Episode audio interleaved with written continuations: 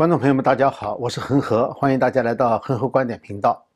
那今天呢是三月十七号，星期三。今天呢想跟大家讲一下哈，就昨天主要是美国国美国政府呢，呃提出了一个对中共和港香港高官二十四个人的制裁名单。那么大家可能要想，这几个名单是怎么回事？呃，究竟对中共的制裁有没有什么用处？因为中共现在好像对这个香港的事情肆无忌惮，也不在乎制裁。那我们今天呢，就跟大家讨论一下。那还谈一下呢，就是关于疫苗。疫苗呢，最近呢出了一些问题，呃，包括这个阿斯利康和这个科兴疫苗，一个在欧洲，一个呢是在香港。那我们来稍微谈一下，因为上次已经谈了疫苗了，但上次谈呢，重点呢是谈的是就是，呃，中国的这个疫苗。那么今天呢，只谈一下一般的疫苗，因为有这个观众朋友在底下，在那个我的这个节目底下留言，也提了这样的问题，那我一起呢就回答一下。好，那我们今天呢就开始谈一下哈，这个去年这个川普川普政府呢制裁了十四名这个人大常委会的副委员长。那么人大常委会一共就十四个副委员长，所以就是全部都制裁了。那么这些制裁呢是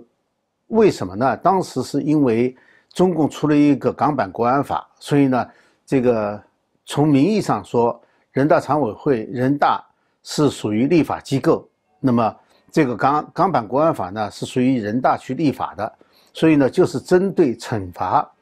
对这个国安法的立法的这些责任人，因为这些副委员长嘛。你参与了这个制定这个法律，也监督执行，那么是这个原因。那么制裁的措施是什么呢？就是被制裁的人，第一个是他个人和他的亲属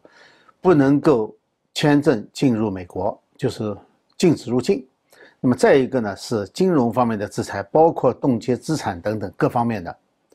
呃，美国的个人和公司呢就不能和他们相关的。这些资产，呃，有任何交易，这是一个，呃，这个去年十二月份的时候对十四个人大常委会委员长的制裁。那么，呃，其实呢，这个制裁呢是根据香港的自治法，美国制定的，美国去年六月份通过的香港自治法。那么根据这个自治法呢，美国国务院要定期的根据这个。香港的情况要这个汇报，然后制定出新的政策来。那么这一次呢，实际上呢是国务院的一个更新，它不是一个新的制裁，并不是一个独立的说宣布对多少人制裁。所以说这次制裁包括十四个人大常委会副委员长，啊，这是一个。那么另外一个呢，还有另外十个，不是二十四个吗？那么另外十个呢，其实也分别在去年十一月份和今年一月份被美国政府制裁，都是上一届政府制裁了的。所以说这是一次这个更新，就是例行公事。嗯，那么这次当然了，他在这个制裁的这个明这个呃制裁的这个原因里面呢，他也说明了哈，就是增加了这一次就是对于香港的这个选举法。就是关于所谓完善香港选举制度的这个决定，那么它因为也是人大立法的，所以呢把这次罪行也加上去了。所以这次呢实际上讲的是两个法律，一个呢是国安法，一个呢是这个选举法。那么为什么要制裁这个副委员长？我刚才讲了，就是去年制裁的原因，今年照样有效。呃，虽然说它是一个。橡皮图章，我们知道这个副委员长可能也没有什么实权，但是呢，他毕竟是由他来立法的，那不惩罚你，惩罚谁呢？为什么就不去制裁这个，呃，中国的这个人大常委会委员长？就像这个韩正，那么可能主要原因呢，是因为美国和中国的最高层应该是就是，呃，最大的了，就是美国总统和中国方面呢，应该是。呃，国家主席或者是应该严格的说，应该是呃中共中央总书记啊这个层面上的这个达成的一个协议，就说制裁呢只到副国级，按照中国的说法就是只到副国级，不到正国级。那么副国级的呢，就是刚才讲的人大常委会副委员长都是副国级的。正国级呢，你像韩正，就是政治局常委这一级的，基本上都是算是正国级的，那制裁不到这一层。呃，这是这是双方对等的，大概就是因为这个原因。那好，那我们现在就谈另外十个人是怎么回事哈。另外十个呢，有一个是统战部部长尤权，那我们知道还有一个呢是人大常委会的常委，就是呃谭耀宗。那么这两个人怎么回事呢？呃，尤权呢其实是去年呃就今年一月十五号的时候被制裁的。呃，所以是以前都制裁过的。那么尤权是统战部部长。那么中共呢，其实这个对于香港问题哈，它是三个部可能介入的比较多一些，当然其他的部也介入了。介入最多的公安部、国安部、统战部。那么责任不一样。公安部呢，实际上后来的那些镇压行动，其实接管的时候就接管香港的时候啊，香港的治安就是归公安部管的，因为国安部主要是搞情报。所以国国安部一般不会制裁，因为它是一个职业间谍机构，就是搞情报。那么公安部呢？我想哈，可能是因为这个，就是你很难直接拿出他参与香港镇压的证据来，因为他毕竟是以港警的面目出现的，可能是这个原因。而统战部呢，最近这几年呢，在海外比较被关注，尤其是在澳大利亚和美国。那么美国呢，我记得去年不是。就是这个川普政府有一系列的这个命令嘛，其中有相当多的呢，就是把一些中共的这个海外机构，呃，定为这个外国使团。那么除了主要的中央一级的喉舌媒体之外呢，另外被点名这个作为外交使团对待的呢，那就是统战机构。所以美国现在对统战机构呢是比较重视的，至少在上一届政府。那么这一届政府呢，其实你看哈。他把油权也保留在这个制裁名单里面了，那就说明还是很重视的。呃，那么这个因为这个统战部所做的事情哈，它有一些渗透啊，它不像这个国家安全部，国家安全部呢基本上是利用职业间谍，而统战部呢，它利用的是业余间谍，就是只要是他的统战统战对象，他总是把他拉拢过来，而派出去的人当中呢也是广种博收，这样的话呢就变成了这个。让美国的情报机构是防不胜防，所以美国特别头痛。那么，当然，统战部呢，在香港是非常活跃的，因为香港呢，在很长一段时间，就现在不是了哈，很长一段时间呢，它是属于另类对待的，就是不是像对待中国国民一样对待，因为是中国国民的话，就公安部就抓人就行了。那么，它是还是属于就是香港的各个阶层啊，在很大程度上还是属于被统战的对象。还不完全就是自己人，当然安插了很多自己人呢，但整体上是这种这么个关系。所以在香港运作最多的呢，可能就是除了情报界的话，那可能就是统战系统了。这就是为什么要惩罚统战系统的这个最高的头目。那么谭耀宗呢，实际上呢是，呃，这个香港的建制派当中，可能哈是在中国大陆的这个呃担任。中国大陆的高官里面啊，级别比较高的，他不在统战系统，他不是政协的，他在人大。相对来说，人大比政协呢又更靠近一下，就是中共的这个核心。呃，相对来说，因为政协嘛还是算是朋友，而人大呢就是算自己人了，是这么一个关系。他在人大当到常委，所以在建制派当中，在中共高层里面任职的，就是这个，哪怕是花瓶也好。橡皮图章也好，任职的他也算是最高的之一了。那他又是港人，所以呢，在这时候把他拿出来呢，也是作为就是在人大常委这一级，就除了中共自己人之外，那么也有港人在，大概他就是作为一个样板。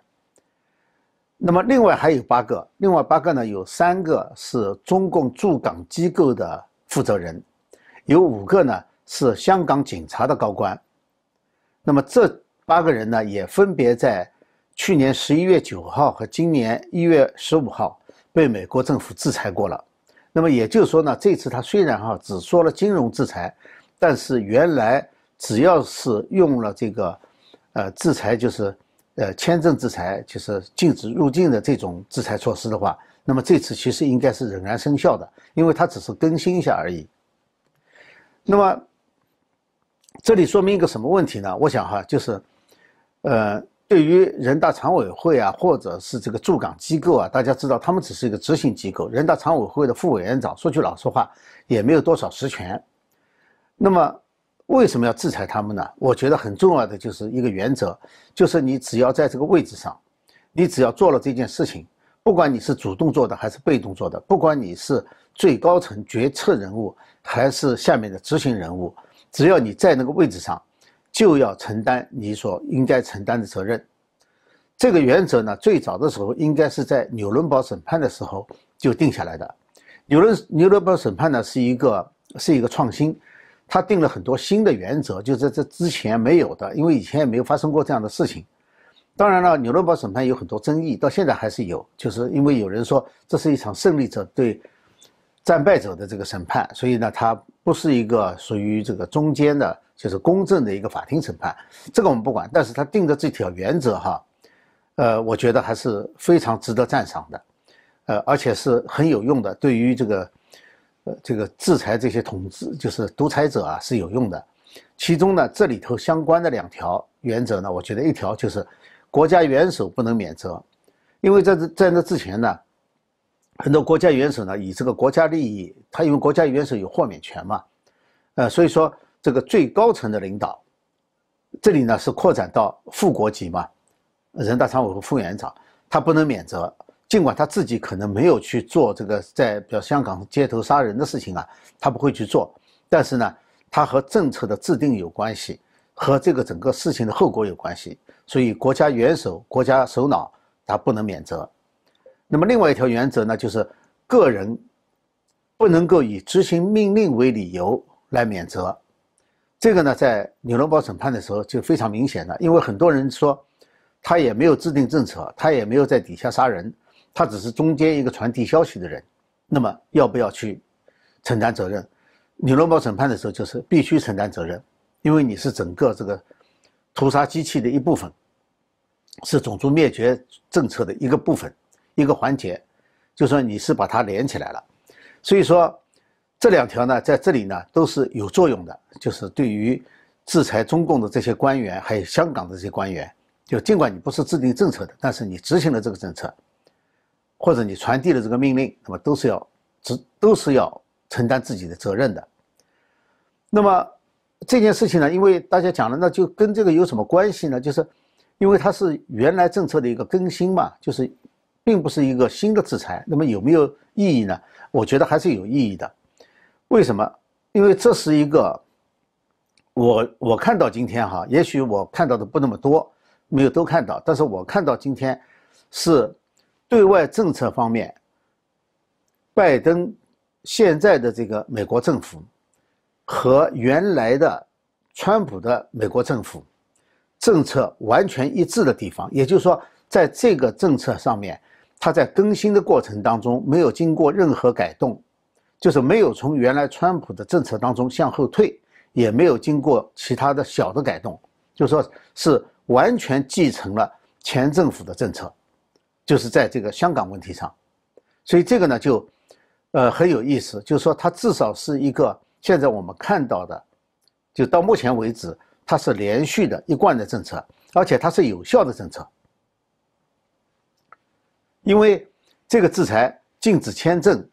呃，金融制裁不准美国的公司、个人跟他发生这个金融上的关系，不能打交道，这个是都能执行的。就它不是一种，就是，呃，你不知道它执行不执行或者怎么样，或者执行很困难，这个都能执行的，很容易执行。而且这些人现在确实是受到了打击的，因因为很多人都说嘛，连林郑月娥自己都说嘛，他这个连信用卡都不能用了，只能这个港府给他发现金，这给他们造成了非常多的。不便的地方，那更小级别的问题就更大一些。那那么下面我就谈一下了，就制裁有没有用了？那有人说你也没有改变香港的政策，中共在香港还是变本加厉的。对，它不会影响香港问题的决策，因为这个决策很可能是在最高层，就是不受制裁的那一群政治局常委，包括特别是习近平本人。那么他不想不不影响决策，但是呢，他会影响执行者所有的各级执行者的士气。这个士气有没有什么用的？有用的，他会这个在执行的过程当中，甚至上对他们个人是有很大的震慑作用的。这个不是说没有用的。我举个例子，呃，在这个两千两千年到两千呃二零一零年之间哈，大概在十年之间，主要集中在二零零四二零零五年这一段时间，就是法轮功对中共迫害法轮功的从国家首脑。到底下的执行者，以省部级官员这个级别的官员为主，发起了几十场的诉讼案。那么这个诉讼案呢，呃，虽然说到最后有很多都是没有进行下去哈，啊，而且呢，也许作用就是我们知道在呃阿根廷这个案子在联邦法院判了的，当然后来呢，呃，他们又政府在中共的这个压力下和收买下呢。这个阿根廷政府又把这个案子给扭过来了，但这个案子并没有结束，而且是确实是判了的，呃，就是呃江泽民和罗干迫害法轮功是有罪的，这是在这这个阿根廷的这个联邦法庭法院里面判了的。还有一个呢，就是西班牙是发了传票的，就是对五名被告，中共的从江泽民开始，五名被告是发了传票的。那么，呃，当然这个事情呢，并没有改变他的政策。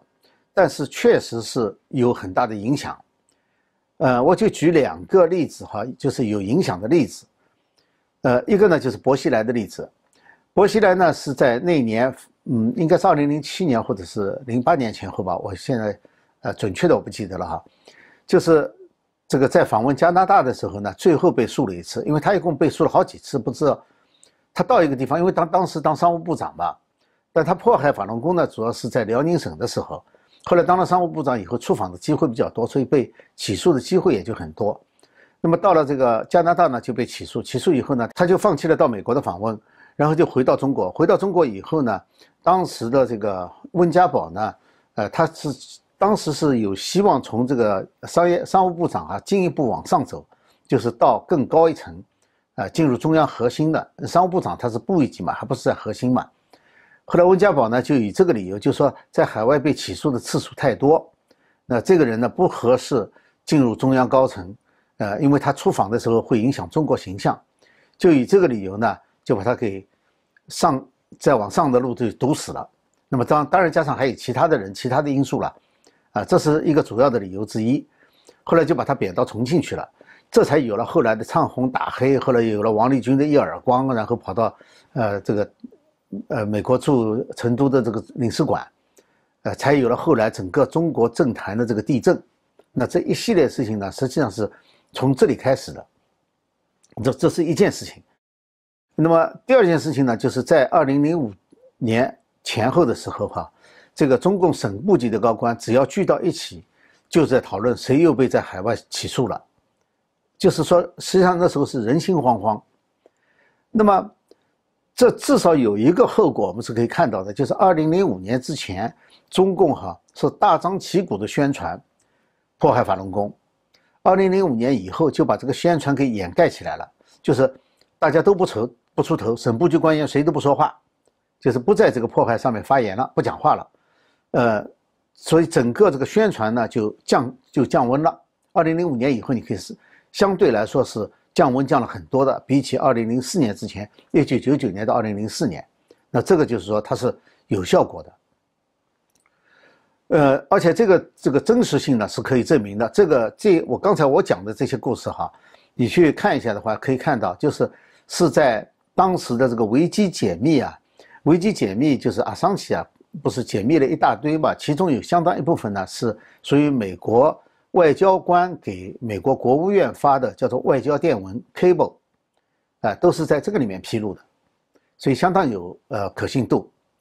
呃，你要想一下，这仅仅是法律诉讼，而且作为海外的个体哈，被迫害的这个法轮功学员的个体来说，他只能进行，尤其在美国只能进行民事诉讼，他还不是刑事诉讼。那么在这种情况下都能起到这样的震慑作用，那你不要说美国政府对这样的事情，他当然有执行力的，这是有执行力的，它可以不给你签证嘛，它可以，呃，这个在金融上可以制裁你嘛，那它的作用肯定就要更大，影响面也更广，所以这是有实质性意义的。好，这是关于这个，呃，美国制裁二十四名中共和香港的高官，就是就这个香港问题。那么这几天呢，呃，有很多关于这个疫苗的消息哈，呃，主要我想原因呢，是因为各国现在在广泛接种。那么也就会有很多副作用出现，这个是必然的事情，因为这个嘛不可能没有副作用。那么上次呢节目当中呢也有一个人呢给我留言，留言呢他说是中国的疫苗是最安全的，说你讲的是这个，呃其实是西方的疫苗有这么多问题，而中国的疫苗是最安全的。那么我这里呢就一并回应一下，就谈一下。呃，首先呢讲一下阿斯利康哈，阿斯利康的疫苗呢出现了凝血块，就说血血栓现象。这有好几十例了，所以有将近二十个国家呢，现在暂停使用。那么这有两种可能性哈，一种呢是疫苗本身的设计可能有问题，因为这个他用的这个阿斯利康呢，就是和牛津联合搞的，呢，它是叫做腺病毒疫苗，就是说把这个病毒的这个，这是 RNA 病毒啊，但是他把它弄成 DNA，然后整合到这个腺病毒里面去。那么腺病毒呢？疫苗呢？呃，在世界上现在使用的腺病毒疫苗呀，有好几种，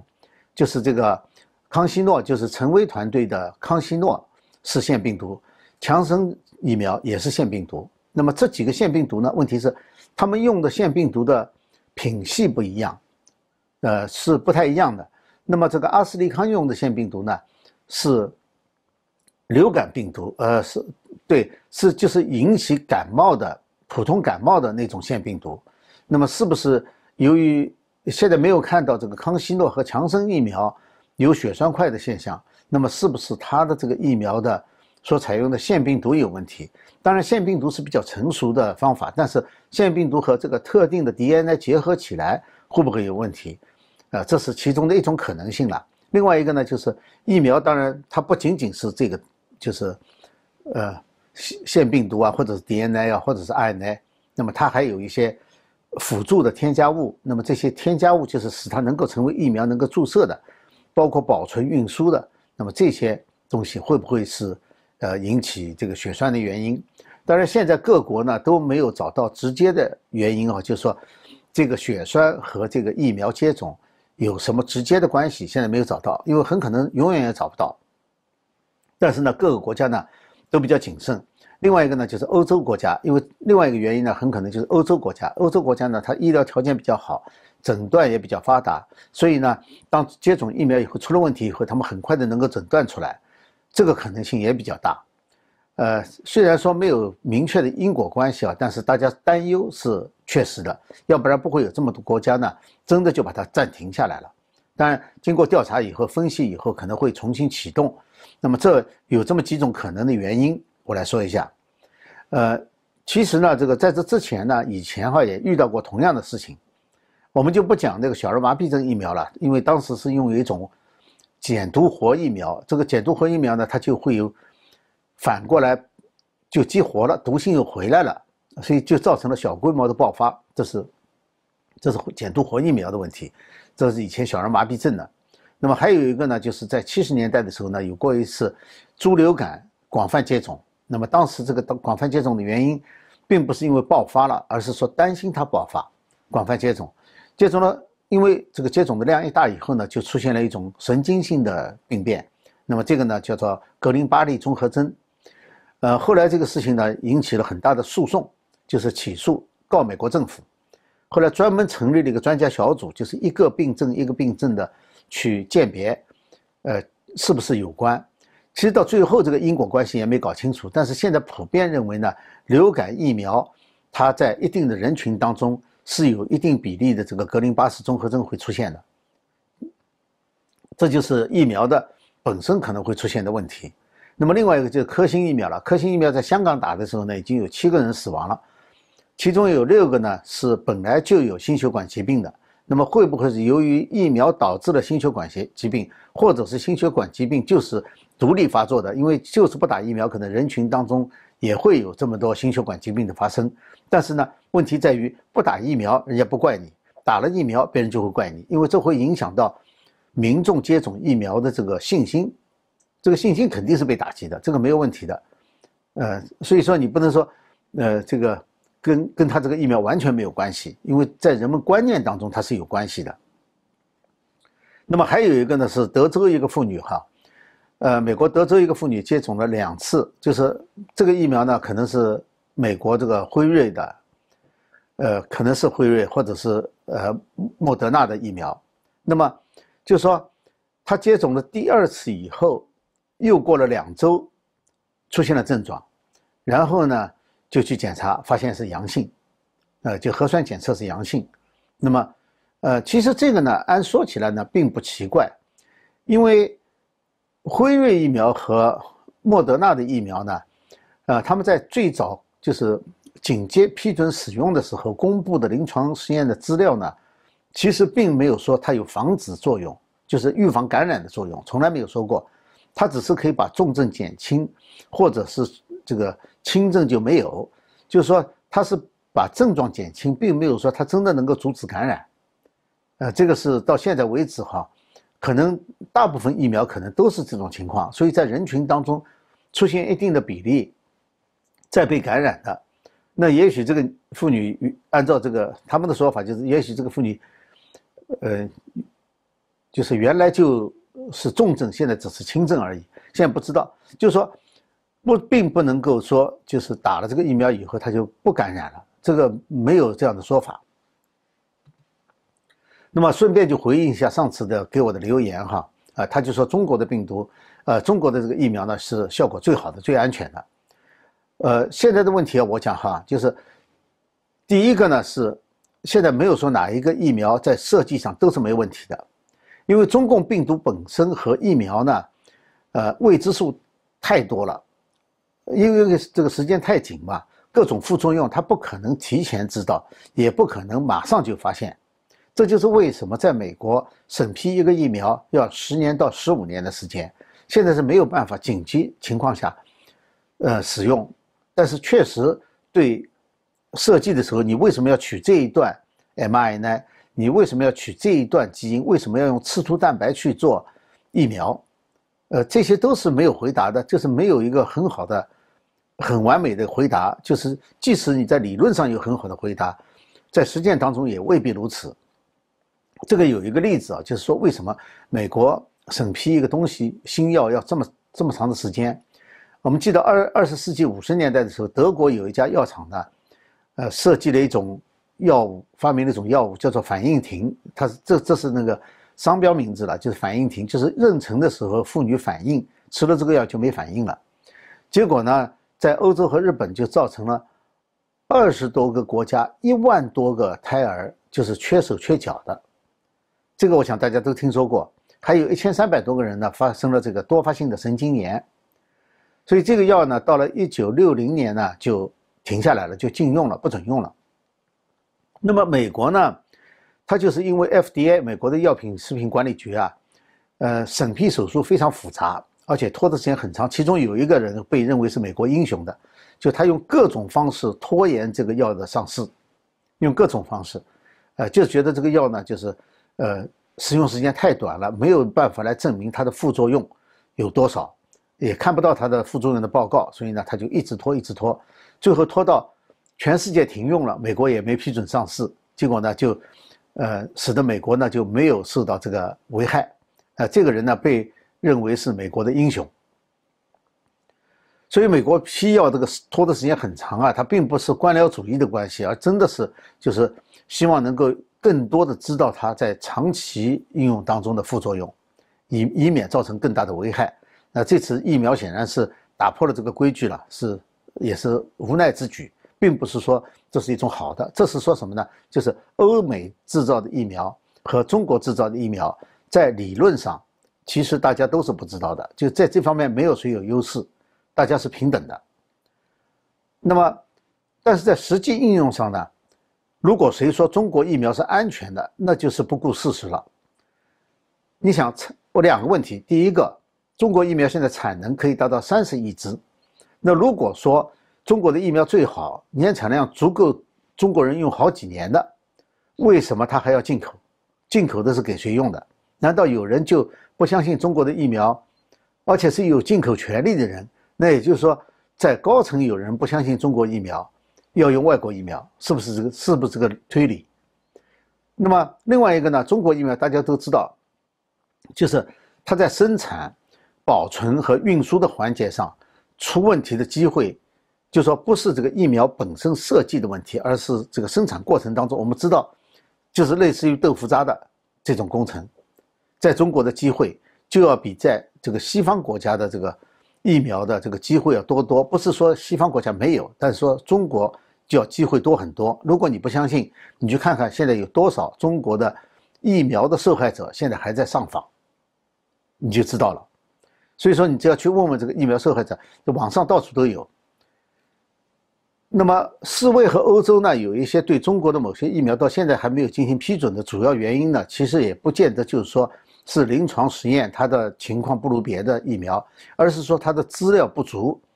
过程不透明。那既然你的这么好，为什么资料拿不出来？这个是个很大的问题，因为整个这个大家是要看这个资料，不是说你说这个好就好，你说不好就不好，不是这样子的。他要有证据，他要有资料，所以说这是可以理解的。这就是我对上一次就是有人留言的这个一个回应哈。那么上次还有一个问题啊，就是我们需要去关心缅甸的中企，我不是谈了缅甸的这个中企嘛，呃。其实我讲的是什么呢？讲的并不是说我们需要去一定要去关心哪一个缅甸中企，而是，而是说什么呢？就是，就是中共当局是造成很多问题的根本原因，并不是说这些企业，当然企业也有问题，企业企业文化当中就有在中国大陆中共党文化的因素，出去以后，他就把所到的国家的那些工人或者是。呃，这个民众当成自己在中国大陆的时候，他能顾到那些工人那样对待，那人家肯定是有意见的。但是换换过来说，这个问题是全面的，就是说，中共早期对东南亚出口这个呃世世界革命，现在呢输出这个人权迫害、环境灾难、生态灾难、出口腐败、新殖民主义，所以这是。当地受害者就是当地中共的这些政策的受害者，他们迁怒于华人或者是华人的企业，这个的主要原因。所以说，很多华人企业呢，其实在某种程度上，他们在当地和当地关系搞得不好，尤其是带有国企性质的，那么就说他也是施害者，他对当地的民众是施害者，对当地的环境是施害者，同时呢，在这个。矛盾爆发以后呢，他又是受害者，但是中共当局呢是做了这么多启动的因素，就是原因都是他造成的。结果呢，出了事以后他不闻不问，这是我们要追究的，就是为什么你会造成这么多问题？然后出了事情以后，你为什么不闻不问？你要知道，保护这个海外的国民啊，这是政府的责任。这是义不容辞的，要你政府干什么？其中，你当你成为一个国际大国的时候，那当然就要负这个责任。所以说，怎么保护，这是你政府的事情，不是民众的事情。民众他没有这个责任。你拿了薪水，你这个管理管理一个国家，你就有负这个责任。你给他提建议，就是中共本质它就是这样子的，他就是要把自己的模式加强加给全世界。你给他提建议，你说，那你提一个建议，这个没有用的。你给他提建议，没有他不会改的。你不说，你提建议当然很容易了。你就说你不能够这样子把这个其他的国家，你不能去把这个破坏性的东西推送到别的国家。他听你的吗？他不听你的。所以说，外人是提不了建议的，也帮不了忙的。那只有什么呢？这种问题只有到中共解体以后才可能解决，这不是别人能够解决的问题。好，我想今天呢就跟大家谈到这里哈。那么再次提醒一下哈，就是我们现在在 Umake 呢是有一个频道放在那个地方了，因为现在确实是这个呃，就是油管的这个这个限制啊越来越严，所以我们很可能呢就会转移到，